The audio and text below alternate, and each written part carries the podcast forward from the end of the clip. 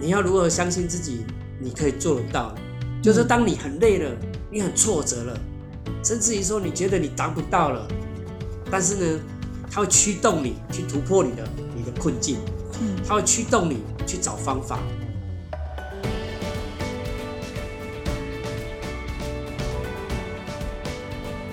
大家好，欢迎收听《哈佛人物面对面》，我是主持人杨玛丽 Mary。那这一整个礼拜呢，我们从礼拜一到今天礼拜五呢，都在谈这个直癌经验谈。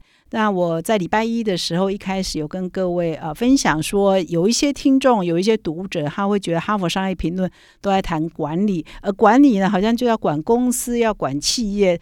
呃，看起来如果我是一个上班族，好像跟你没有关系，或者是说，哎，管理好像都要管很多人的事。但是我在礼拜一有跟各位分享说，其实个人的人生也是需要管理的，个人的职业生涯也是需要管理的。所以，我们也要把职业当做一个管理的议题。我也跟各位分享说，哈佛商业评论每一期都会有一个职癌经验谈，就是访问很多名人，谈他们的职业的生涯，他们是怎么坚持到今天，然后可以成功，他们成功的关键，以及他们他们可以胜出的关键到底是什么？哈，那我们前几天都分享的是国外的名人，哈，包括。啊，分享这个日本国际非常有名的艺术家村上隆的成功的经验。那我们今天呢，当然要落地啊，我们这个《哈佛商业评论》的内容要落地，所以今天呢，也就找了一个台湾的名人来跟我们分享他的职癌是怎么做管理。那这个名人呢，你一定都听过哈啊，他非常的在地接地气哈，然后他做的东西呢，是每一天我们都会可以吃的哈，那就是我们的宝春师傅吴宝春。啊，宝春师傅，大家都叫他宝春师傅了。好，所以我们欢迎宝春跟我们。Hello，执行长，还有各位呃观众朋友，大家好。好，谢谢宝春啊。那我认识宝春呢，是在二零一零年嘛，哈。二零一零年，宝春有一件事情轰动全台湾，哈，从此呢改变台湾的面包文化，我可以这样说哈。二零一零年的三月十一号，哈，我再查一下日期，就好像是三月十一号，宝春在法国。然后用这个它的呃荔枝面包哈，荔枝玫瑰桂圆面包呢，那得了，你再更正我了，我说我讲错哈，得了法国面包大赛的冠军，哇，那这个消息让台湾人都很振奋。而在那一年呢，《远见》杂志因为是要庆祝啊，就是不是就是我们台中华民国建国一百年，那是那一年是民国九十九年，所以其实台湾的各大媒体啊、出版社都在做百年回顾。就在那个时候呢，我就推出了一个专辑，哈，叫做《新台湾之光一百》，就是想说我们台湾的面积这么小，人口这么少，那好像我们在台世界上呢，是不是会被看见呢？事实上是会的，就靠我们的人才，所以我们就找出各行各业在全世界发光发热的代表。那其中有一个就是宝春师傅，因为他刚好在那一年得了面包，而他的成功呢，启发了很多人，让很多人了解说，哇，面包。不只是什么，也是可以上得了国际台面，也是一个非常重要的一个社会的文化哈。所以那一年我们就做了宝春的报道，《新台湾之光一百》也帮宝春拍了一支纪录片。那我不要讲太多了，我现在要介绍 宝尊开始讲啊，自己来讲啊。好，我还是先请宝尊啊来分享，就是说啊，虽然可能很多其他地方的报道也都写过了，但是我们还是来给听众最原汁原味、最原始的分享，就是说当初你是什么不得不才去做面包呢？还是你是发现你对面包有热情呢？还是没有出路，只好去做面包？这也没关系的哈，就是哎做事做了以后爱上，这也很好了哈。我们先请宝尊来分。分享，其实会进入这一行呢，应该是说也是不得不哈。对，因为 呃，当时呢，就是就是呃，没有太多的选择。对，那时候只是想要学一技之长啊。那那学习那也不知道学什么。其实那时候还很小嘛，国中刚毕业，对未来人生呢还很茫然。但是呢，心中呢有一个愿望，就是想要成功跟出人头地的信念。然后不要让妈妈那么辛苦，就这样子。那后来是因为呃呃不得不的一个选择，就同学说：“哎，你要不要上来跟我一起做学面包？”那我就上到台北，然后就到了木栅这样子啊，就是这样子的进入到这个这个行业。那其实呃进入到这个行业之后，一直到做了大概两三年吧，那跟就发现哎，跟自己想象中的不一样。对，为什么？因为这个行业又累，价又少，他薪水又很低，然后跟我想象中的呃要成为当一个独当一面的师傅，好像很遥远很遥远这样子。那后来是因为呃转念了，我觉得最重要的是转念。那当时呢，就是我呃当兵回来就想说，我还要继续做面包吗？那我后来决定继续做面包的原因，是因为没得选择，也是没得选择。对，然后那如那那时候想法就是说，好，那如果说既然我没得选择，我只能选择做面包，那我就可以做一个呃不一样的一个面包师傅。我想要挑战自己的命运，也想要改变面包师傅的命运，这样子，就像这样的想法，然后让我不断的去。调整自己，然后也不断的在学习，学习面面包师傅会会的东西以外的东西，这样子。嗯啊，对，所以我就也上了很多课，然后也看了很多书，啊，那尤其是看了很多的名人传记啊。对，那有一本书呢，它影响我最深的，就是啊，奇美博物馆的创办人徐文龙先生，他有一本书叫《观念》。观念。对，那一本书呢，其实。呃，影响了我的后半辈子哈，因为那时候啊，心中呢就有一个想说，未来的呢也是能够像徐龙先生一样啊，成为一个一个企业家这样子啊，就是当时的一个很天真的想法，对。但是那这个梦想呢，其实距离我还距离我的那时候的的人生还很遥远很遥远呐。但是呢，呃，但是那个遥远并不是说只是一个幻想。而是我很清楚的，我必须很踏实、很逐步的，一步一步的，呃，往上爬这样子。然后那时候我的想法就是学习，所以我那时候除了学习，然后呃，除了说在自己的技术上精进以外，呃，在其他的部分呢，我也在精进这样子。啊，包含说呃管理啦，当时因为我面包师傅嘛，只会做面包不行，啊，可能在管理上呢。也必须呢要能够懂，啊，然后还有就是呃人际关系，好，那还有呢就是呃行销的部分，好，那其实很多的面向呢我都会去学习。我跟宝春打岔一下哈，那啊你是说你大呃国中毕业嘛哈，就不得不就是要找一个工作来。你刚刚说很辛苦哈，所以那个时候是住在老板的家，然后一个月大概领多少钱呢？是住老板的家吗？三千块？住老板的家？嗯嗯，那时候就是老板以以前的面包店的老板就是公吃公住。嗯，那那个时候最大梦想就是有一天开一个面包店。嗯，那时候还还还不敢有这样的想法，那时候只是想说，我能够当一个啊独当一面的师傅。所以你呃当完兵回来有当到师傅吗？有，哎，我记得我第一次当师傅的时候，那时候很挫折。那时候就是啊第一次当师傅，然后呃那时候在杀戮，然后那个面包面包因为那里很冷，做出来面包都发不起来。哦哦哦。然后发不起来，然后面包也不好吃，很难吃啊！应该不是说不好吃，是很难吃。哦。那我想说，怎么会这样子？然后也没有遇过。那后来，呃，因为这样子呢，我就离开了。那离开之后，我就想说这样不行，所以我又后来离开之后又回到台北，然后就想说，那我就重新学习怎么样当一个师傅这样子。其实这么多年来，觉得你是不是跟其他面包师傅最大不一样是你会进修？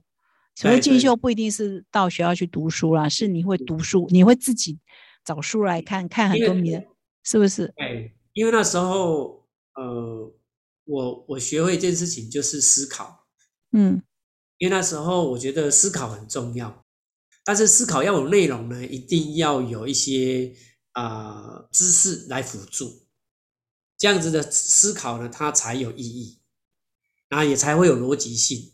嗯，对，那呃，当思考完之后，就自己就很清楚，接下来自己该做什么，该做什么，应该学什么，然后就很清楚，就是可以呃很踏实的。那那时候也可以看到自己是如何进步的。会那问你谁启发你呢？谁启发你？因为一个国中毕业做面包，可能大家很难想象说，哦，你闲暇会读书，会看书，还会思考，然后许文龙的书竟然对你启发这么大。这个是有启蒙老师吗？还是你就应该是应该是那时候我当兵的时候认识一个大专生，嗯大大学生，然后嗯他那时候也常带书人到那个当兵去看，哎，当兵的时候去看。那时候因为我有一些字不认识嘛，或是句子不知道意思，那我就会去问他，啊，他甚至也还教我查字典。但是那时候让我体会到，哦，原来我当我发现，哎，我的脑袋里面有一些，呃，当我有开始学习阅读的时候，我就发现我的脑袋有一些改变。哦，那我就我就自己认为说，那这样子的话，既然我的脑袋可以改变，那我相信对于我的未来也可以透过这个方式去改变。哇，那所以这个大学生对你有恩呢。对对对对对，因为那时候就是想要成功嘛，嗯。所以呢看了很多名人传记啊，比如说我看了许荣先生的书，然后看了袁长寿嗯。啊，总裁四星，对，然后还有看呃王永庆的，嗯，但是我印象就是影响我最深的，就是许文龙先生那一本书《观念》。嗯嗯嗯，因为他提到管理人际关系要做好行销，他其中比较影响你的是哪几个观念呢我？觉得，我觉得是主要是他，我我觉得他有一一段哦，其实他让是让我蛮感动的，就是说他也是在一个很贫穷的家庭长大的，但是呢，他就是呃，我觉得他有一点就让我很很喜欢，也很佩服，就是说他不没有不会向自己的命运低头，然后他会去想尽办法啊、如何的去经营，呃，应该说经营他的一个一个事业，然后让我呢，我我会去思考，哎，对，那我是个面包师傅，反射到我身上的时候，那我应该做什么？嗯因为我的环境就是这样子嘛，我也没得选择，我只能做面包。好，那嗯从这个过程当中，我可以学习到什么？我对我有什么样的启发？对，那这个过程当中呢，的确也也带给我不同的一些啊、很多呢很多的观念，然后跟启发。对，所以你是几岁的时候接触到许文龙的书？那是多久以前？大概二十七年前了吧。哦，二十三，那一一直到现在二十七年来，他的书都是你的床头书吗？都是在我的书柜，还是常常会拿出来看？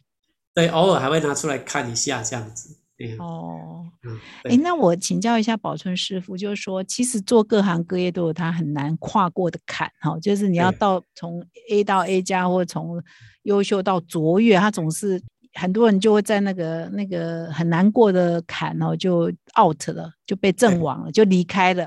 那可以是坚持下来的人真的是很少数。那做做面包这一行有没有什么很难跨？比如我举个例啦，新闻工像我们杂志社，很多人过不了写作那一个关，就他可能很会说啊，很有点子啊，可是每次到写稿他就熬不过去了，要熬夜啊，或者是他时间管理很差，或者他他就是写不出来，他很会说，但就是写不出来啊，很多这样子的人，然后他就觉得嗯这工作太苦太累了啊，然后没有生活品质，然后家人都反对，他就 out 啊，就一堆人都 out out out，所以到最后不是我们最厉害留下来，是我们最坚持留下来。所以你做面包 有没有也是哪一个坎就 out out 的，到最后剩下来的，呃，所以你会要克服哪一个坎？而你觉得在面包这一行有什么？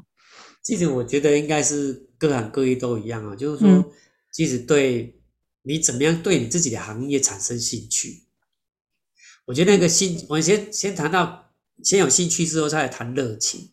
你第一个像比如说，我之前在面试一些面包师傅的时候啊，我都会先问他们，就是说，嗯、你们喜欢吃面包吗？对，然后真当然的有一些没有，有一些人就跟我说啊、我不喜欢吃面包这样子，那我就我这这种我我面试到这种我就不会录取了，因为我觉得说你不喜欢吃面包，你做面包你怎么会投入？你怎么会用心？嗯那我就觉得他不是说对公司不好，而是我觉得他这样子对他自己的人生呢不好，也不负责任。他应该去找他自己兴趣的东西，然后去投入。像我以前呢、遇到一个一个台大的学生哦，然后呢他放弃，然后去放弃念台大也放弃了，然后去念高参，哦，他高参的分数也很高哦，然后他被他爸妈骂死了。对，因为对啊，你台大毕业出来之后的前途是无可限量，但是那时候高三刚成立嘛，所以他那时候父母亲呢是非常非常的反对他从事高三，但是他后来坚持下来。对，那其实他坚持下来之后，他后来呢，当然他也继续在这个产业里面，然后也做得很好，也很优秀。我觉得一个重要点就是说，呃，当然孩子选择之后啊，父母亲相相信，那孩子也要做到让父母亲可以放心。我觉得这这个呢，这样子呢，才才会有一个好的一个一个结果，这样子。对，所以呃，一个是要有兴趣嘛，哈，那那可是当年你也不是很有兴趣做的，你是不小心进来的，所以兴趣可以被培养吗？还是说你接触以后就爱上了？没有，是兴兴趣是可以被培养的。你看，我我曾经我刚才也说过嘛，我曾经想要放弃嘛，但是当我转念的时候，因为我没得选择了嘛，嗯，对我没得选择，我只能选择在这个地方啊找到自己的未来。然后当我自己啊。要找到自己未来的时候，我开始会去认识这个行业。哎，宝川，你转念的时候是什么时候转念？想要放弃的时候是什么时候？是在大概十九岁的时候。那时候，那时候想要放弃的时候是什么样的？呃呃，什么样子的一个状况？那时候就是因为我们面包店哈，以前呢就是老板工资公住嘛，然后我们一个月只有两天假。那我们平常哦，还没节庆的时候，还没中秋节之前。的之前，我们每一天的工作时间大概十二个小时。以前都没有劳基法啦，以前都没有劳基，以前啊啊，然后呢，呃，当中秋节前三个月月啊，大概啊每天的工作大概都也要十五六个小时。天哪！然后尤其是在最后一个月是最可怕的，所以每一年的中秋节对我来说都是噩梦。哦，因为因为每天呢，可尤其是在最后一个礼拜，几乎呢是一天都睡一个小时、两个小时，甚至有时候。熬夜这样子，对，那所以那时候很很累啊。然后每当快到中秋节的时候，对我来说，我都想要，我都想要不要工作这样子。哦。但是那时候不行，因为我不能没有工作，因为没有工作，我就没有办法寄钱回去给我妈。嗯。对，寄钱回去给我妈，那我妈她的工作更辛苦，所以呢，我只能咬着牙，然后苦撑这样子。嗯。你可以换行业啊，那还小啊，十九岁，你当完兵可以换行业，为什么没换？因为那时候我曾经想过，对，要我我或许我可以换行业。那时候大家就想说，如果说我换行业，我要重新开始啊。哦，那那时候我做面包，我已经做了三四年了。对对，如果说我重新，比如说我再去学厨师，啊，或者是去当修车师傅，我要重新开始，可能那时候我当。啊，面包师傅，我的薪水可能一个月是两万块了，但是那时候如果说我再去当学徒，可能要从六千块开始啊。哦，这样理解我的意思吗？呃，所以转念的意思说，我我就是没有选择，不然得从头开始。对，然后那时候的想法就是，既然我没得选择了，我只能选择这个行业了，那我就要在这个行业改变未来。哦，所以你认命是哪一年？是几岁的时候，我就是只有这个行业。那时候应该是，应该是，其实，在在我当兵的时候，那时候因为当兵回来要做重新选择嘛，嗯，因为当兵的两年是让我们重新去思考人生的未来嘛，对，所以呢，那时候让我重新选择，所以我后来重新选择继续在做面包，就是这样子。哦哦，想要放弃那时候应该是十九岁吧，当兵之前是。那那重新选择面包，到现在为止已经三十年了嘛？哈，对，这中间都没有想过要放弃吗？这三十年来没有，没有很累啊，很苦啊，很干嘛，很干嘛？嗯，没有，诶，没有，因为在这个行业呢，我后来当我投入之后，我就觉得越做越越有趣，然后让我发现哦，原来面包的世界还有更多、更更多、更极限的一个呃一个。呃，未来可以让我去去去认识的，尤其是在因为因为这应该是说，呃，面包当时会让我们困惑，是因为过去我们在做面包的时候都是土法炼钢，哎，然后每天的面包的品质都不稳定，哎，对对，然后还有更好玩，就是我当学徒的时候啊，就是呢很奇怪，就是那时候我很多的以前我当面包做面包的时候，很多很多的为什么，比如说，哎，为什么鸡蛋吐司没有鸡蛋？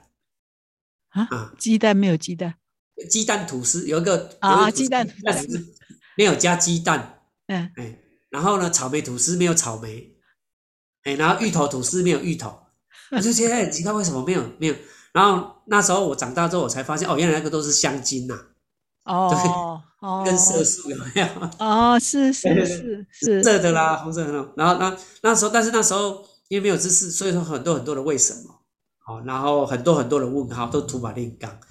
那在再后来，我们开始因为资讯发达了，然后呃技术也比较透明了，好，然后呃在当我在第一次出国去日本的时候，啊、让我发让我吃到了一个呃有一款面包呢，就啊、法国面包，好，然后吃那一款面包的时候呢，就是啊、让我吃到那个面包呢，它会回甘呐、哦，然后让我很意外，很意外是因为说，呃，过去呢从来没有吃过这么好吃的面包，以外还有就是说也不会做嘛，然后让我看到说，哦，原来面包呢还可以做到这么极致，原来世界上有这么好吃的面包。那时候我才发现，然后也对面包呢，就是啊、产生更多的兴趣，然后也发现后来又去参加比赛，然后又到嗯。世界各地去学习，然后才让我发现哦，原来世界各地呢，每一个地方呢都有不同的呃特色的面包，啊、然后比如说啊、有那个意大利的面包、法国的面包、德国的面包，其实每一个国家的面包的文化都不一样，然后我就觉得哇，就是当我认识了去学习了一款面包之后，等于是认识了那个国家的一个文化，所以我后来创业的时候就有一个 slogan，就是我喜欢以面包阅读世界这样。哦，用面包阅读世界，我觉得呃，听众可以发现说，宝春有一个关键，一个是转念是一啦，就是阅读对哈，阅读嗯好像开启了另另外一个世界。再就是呃，到日本就到海外去的第一站就是先到日本，那个时候有三十岁了吗？那时候三十岁了，啊、就是就是国际观了哈，就是开始有国。我印象中以前的面包，你还没得奖以前，台湾我们可以普通吃的面包就是什么菠萝面包、红豆面包，大概就是 没有那么多花。这十年来啊，可能我们都忘记了，其实在十年以前，根本就是早餐你要吃的面包，大概就是那菠萝啊、红豆啊，大概或者是你刚刚讲芋头面包这样软软的。所以开始有很多变化，是不是从你得奖开始？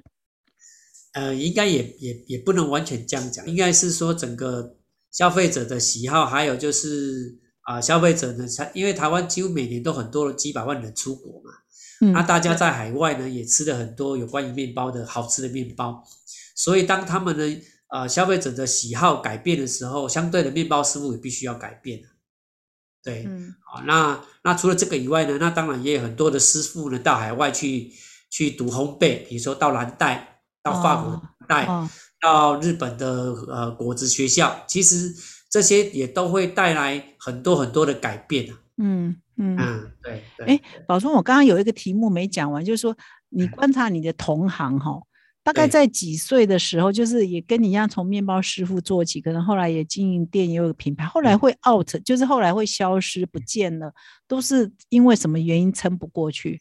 其实我觉得大部分都是因为没有理解消费者的需要了。嗯但是应该是说哈，我应该这样讲，其实呃，我们面包师，包括我自己也是一样，就是说我会做面包，但是不见得我会卖面包。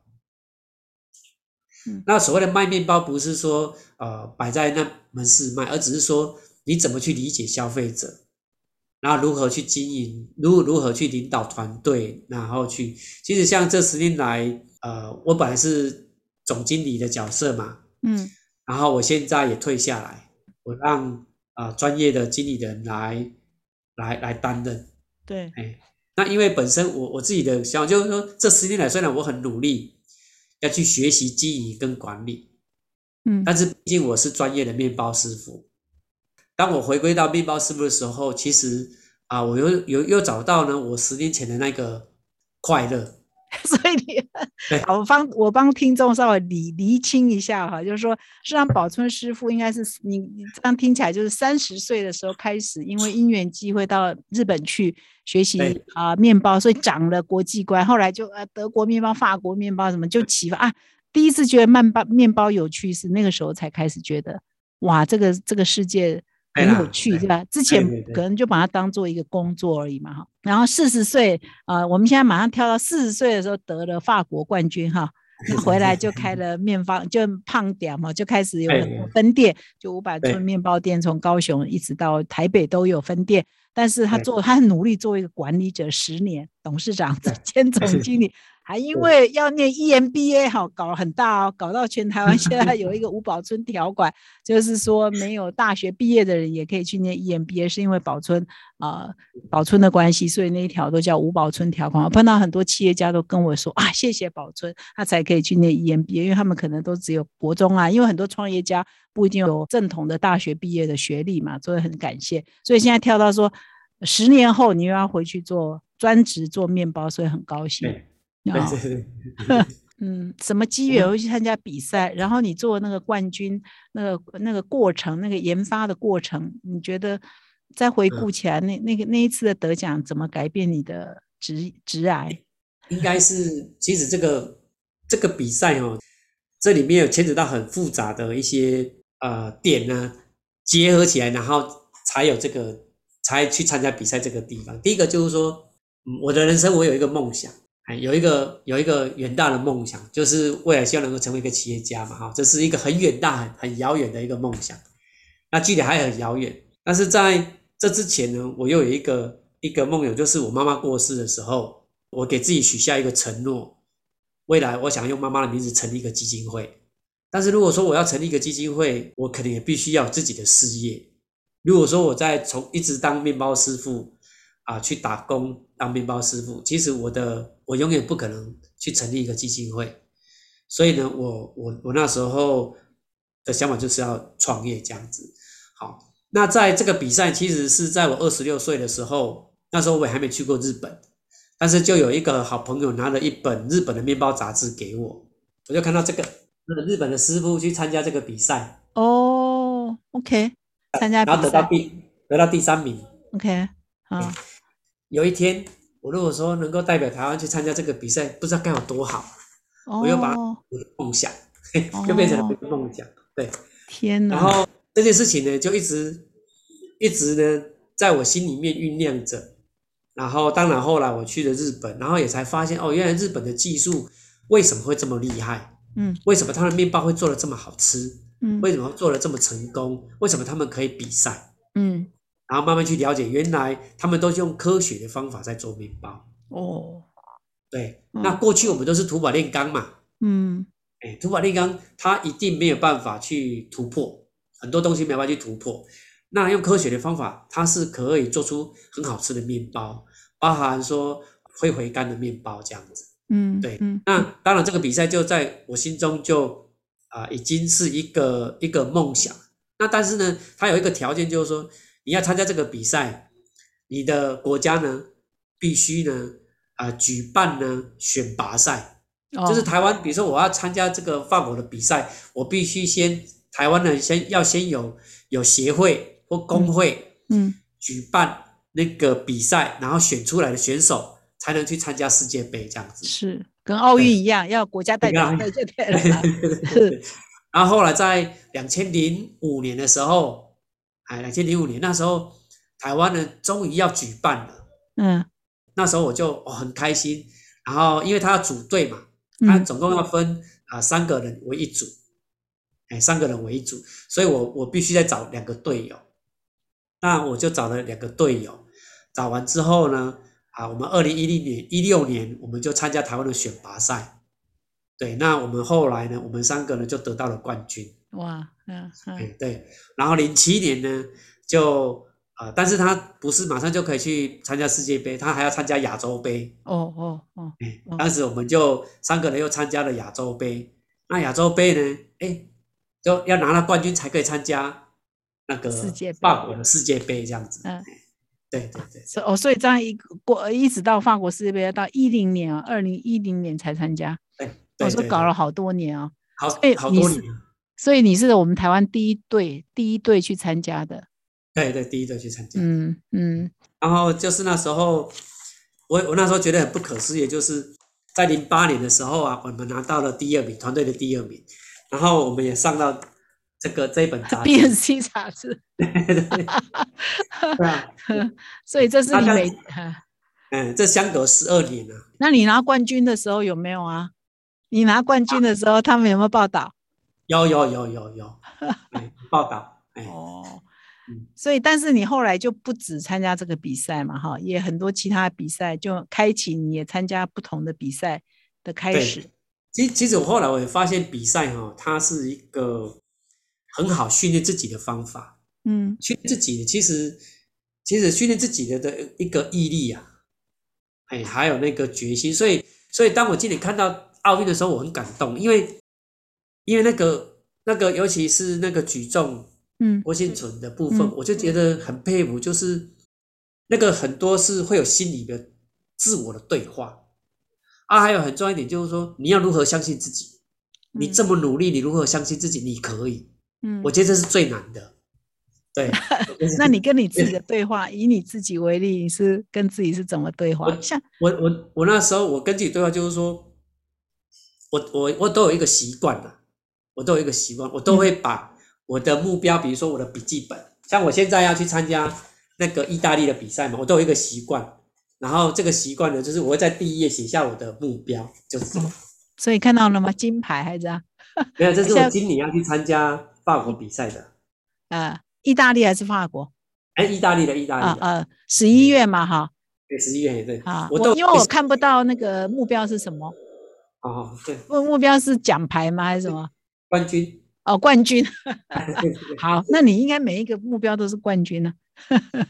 就是就是你要，我觉得说就是你要如何相信自己，你可以做得到。然后那个部分就是好像在催眠自己，就是当你很累了，你很挫折了，甚至于说你觉得你达不到了，但是呢，你你也很清楚，就是说啊，你想要休息，但是它会驱动你不能休息。它会驱动你去突破你的你的困境，嗯，它会驱动你去找方法，它也会驱动你啊面对所有的困难，嗯，然后你就会勇往的直前，继续的努力这样子，嗯，到有一有有一个阶段，就是你会有一天豁然开来，哦，原来是这样子。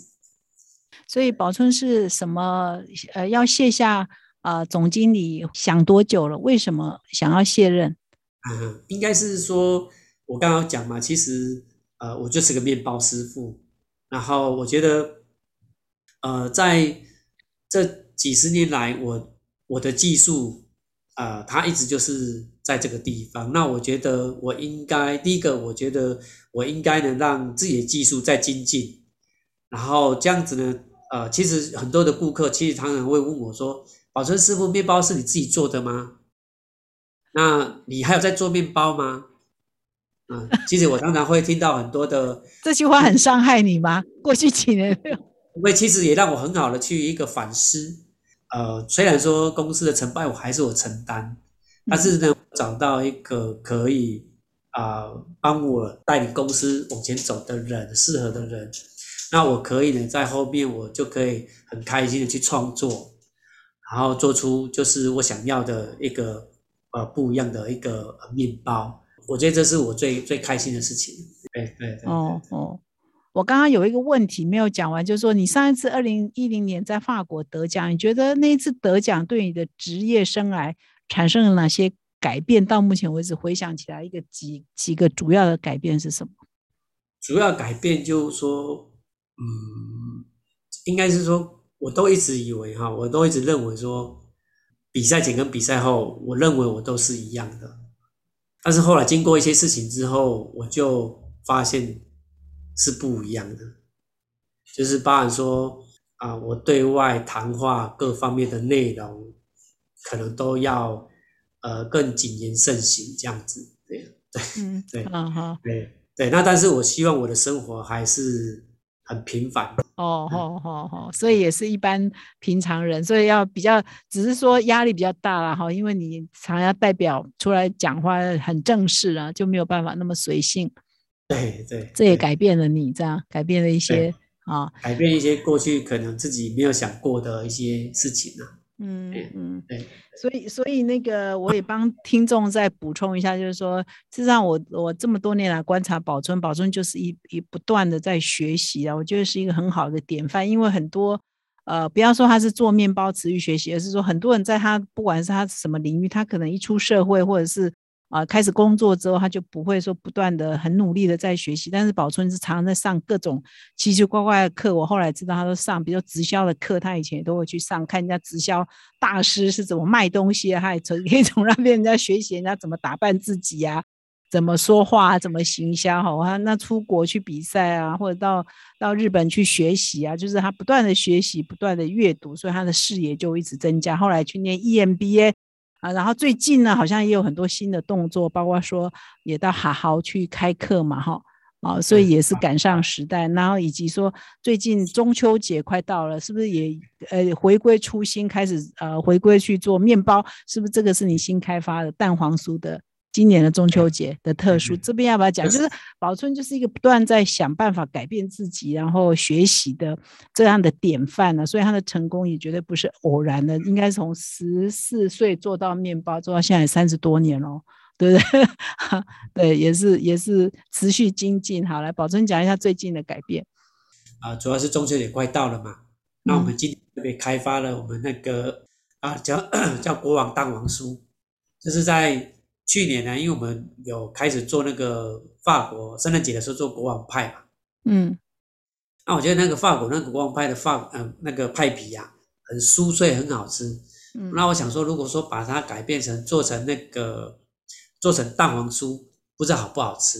所以我们大概我们团队大概用了半年的时间去开发，然后开发出来，对，还蛮好吃的。然后它就是，而且蛋黄呢，我们特别去选的。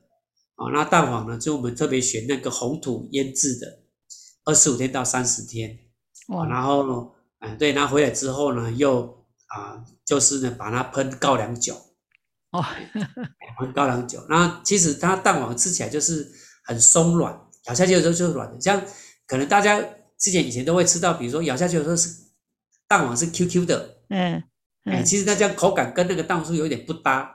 嗯。但是我们蛋黄酥不会，它是软的。整个是软的，哦，那皮是啊，稍微脆脆的，那这样子咬下去就很短口啊。好好，那我们今天非常谢谢宝春师傅哦。那我最后再问一个问题，说你对于未来的，你现在回到初心嘛，好，要专职去做研发面包，所以你有没有设立未来几年的一个目标，是要达到一个什么？因为我知道宝春都不断的设很多目标，短期的、长期的，而且它有很多的愿景，包括说你要做一个烘焙的学校。你要做这个用面包，我印象中你以前好像说要做面包博物馆，要用面包来了解这个世界，然后希望改啊做台湾面包文化的橱窗等等，那有很多呃觉得是属于愿景的。所以你现在卸任了总经理，未来几年你的比较具体的目标有些什么？嗯，应该是说疫情的关系啊，所以呢很多的目标会再重新去思考，然后重新去调整这样子。对，所以现在。呃，最大的期待就是先先稳稳定公司的发展，对，然后呃，短时间呢也不会做太多的改变，对，会先做一个啊，如何呢？就是让这个疫情，然后可以很很平稳的，然后让公司可以永续经营，然后让员工可以安心的在这边工作。那那像疫情啊，我就想说你的忍容，就是说疫情好像业绩啊各方面是受到蛮大影响，那怎么度过这个危机？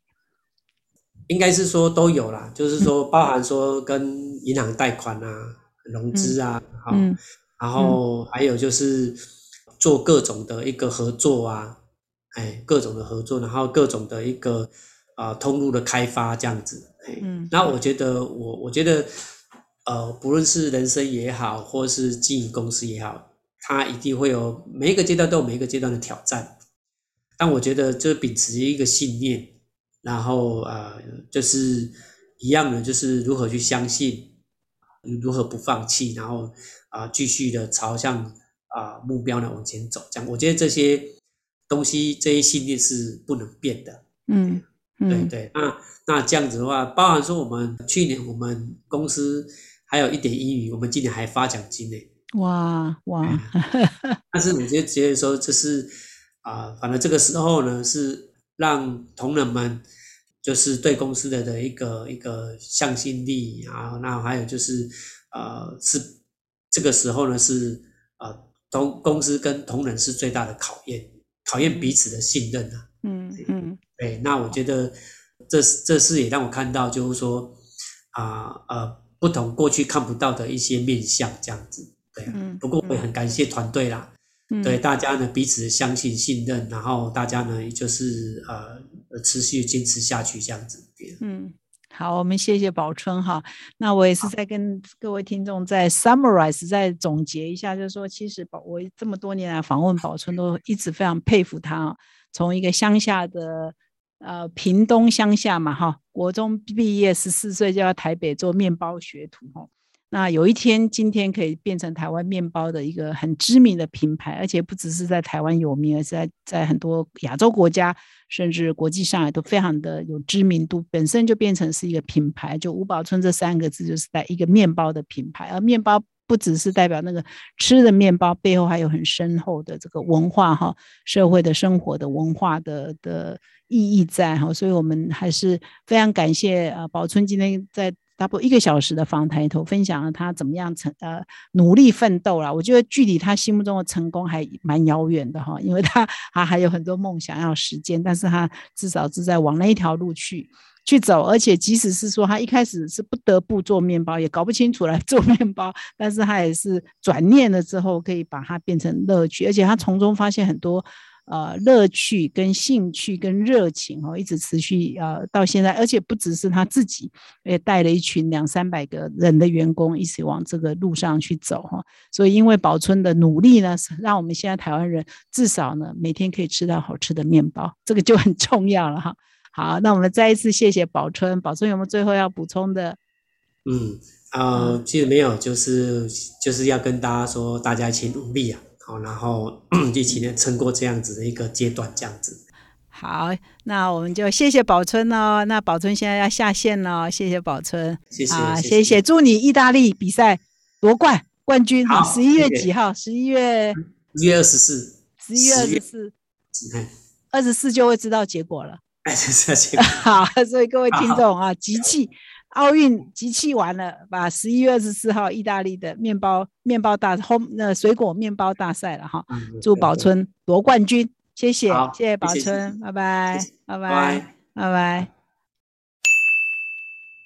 工商时间，工商时间，感谢宝春师傅提供十盒用严选蛋黄制作的凤凰酥，现在就到 FB 或 IG 参加抽奖活动，就有机会把最有中秋味的礼盒带回家。